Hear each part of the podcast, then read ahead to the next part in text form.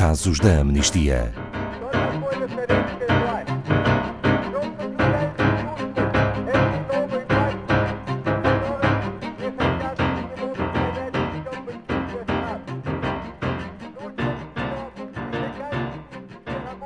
No início de maio, a Amnistia Internacional criou uma petição e organizou uma vigília para pedir ao governo indiano que termine com a repressão sobre todos os dissidentes, especialmente no atual contexto pandémico que o país atravessa.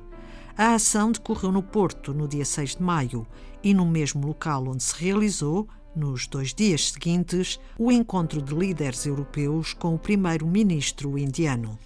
Bom dia, Pedro Neto, diretor da Amnistia Internacional Portugal. Apesar de já ter acontecido, o contexto que levou à criação desta ação permanece atual. Pode falar-nos um pouco mais sobre isso? Sim, bom dia, Ana Paula. A repressão a esta dissidência intensificou-se quando o primeiro-ministro Modi chegou ao cargo. Desde então, nós temos documentado uh, vários ataques físicos, perseguição, intimidação a elementos da sociedade civil, a defensores de direitos humanos, a estudantes, a advogados, jornalistas e até a religiosos. E esta repressão é feita a todos aqueles que criticam a atuação das autoridades, seja em que âmbito for, incluindo até na resposta recente à pandemia. Pedro Neto, e essa repressão tem tido consequências práticas? Tem. A, liberdade de expressão tem sido limitada, uh, muito. E as vossas críticas são reprimidas. Muitas vezes restrições que são ilegais, até em contextos de manifestações pacíficas. Têm sido muitas pessoas, centenas de pessoas arbitrariamente detidas, muitas vezes não têm qualquer acusação, não têm julgamento e ficam detidas. Essa própria repressão já atingiu a Amnistia Internacional na Índia. O ano passado, no final de setembro, fomos obrigados a encerrar os nossos escritórios, congelaram as contas bancárias, eh, impediram que fizéssemos o nosso trabalho e isto é uma retaliação perante o trabalho que temos feito na área da defesa dos direitos humanos e na denúncia da repressão que o governo tem feito aos defensores de direitos humanos. E de que forma a vossa ação no Porto respondeu a todo esse contexto? Nós fizemos um apelo inequívoco a Índia tem de pôr um ponto final na repressão que faz à sociedade civil e permitir que as organizações de direitos humanos e, e todas as pessoas possam continuar o seu trabalho em segurança e sem medo de represálias.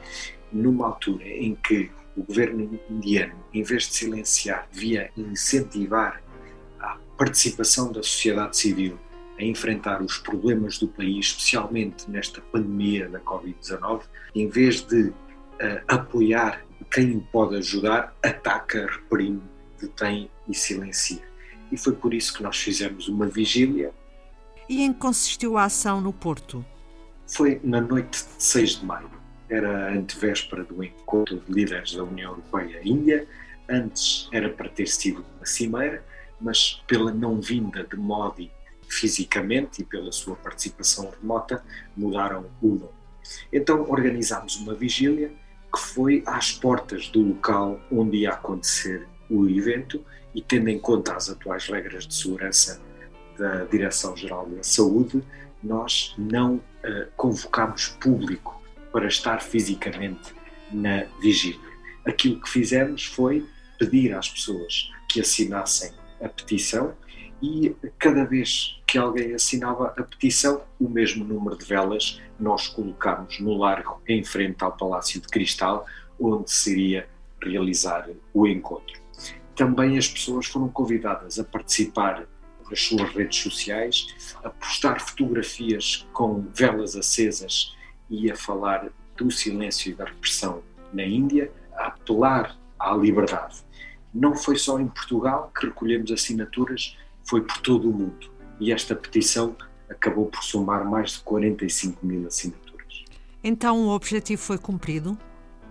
Foi. O público soube o que se está a passar na Índia e os líderes políticos também receberam a mensagem de 45 mil pessoas a exigir liberdade naquele país. Pedro Neto, e ainda é possível agirmos? sim, apesar de já não ser possível fazê-lo no âmbito desta ação ou, ou no âmbito de uma ação associada a este evento, é possível agir de outras formas. Infelizmente, há sempre muito trabalho a fazermos. Por exemplo, qualquer pessoa pode juntar o seu nome à nossa petição, que está atualmente aberta, para o levantamento das vacinas da Covid-19. Isso é importante para que eh, exemplos como o que aconteceu na Índia não se repitam, até porque a Índia é um dos que promoveu essa iniciativa desde o seu início. Todas as pessoas no mundo deviam ter acesso rápido à vacina contra a Covid-19, independentemente de quem são, de onde vêm ou onde vivem, porque só assim é que resolveremos a pandemia, se todos, em todos os países, forem vacinados. Assinando a nossa petição em www.amnistia.pt é já uma forma de fazer pressão às autoridades para que tanto as grandes farmacêuticas como todos os Estados cumpram a sua obrigação de defesa da saúde das pessoas em primeiro lugar e possamos estar a um passo muito mais perto do fim desta pandemia. Obrigada, Pedro Neto, diretor da Amnistia Internacional Portugal.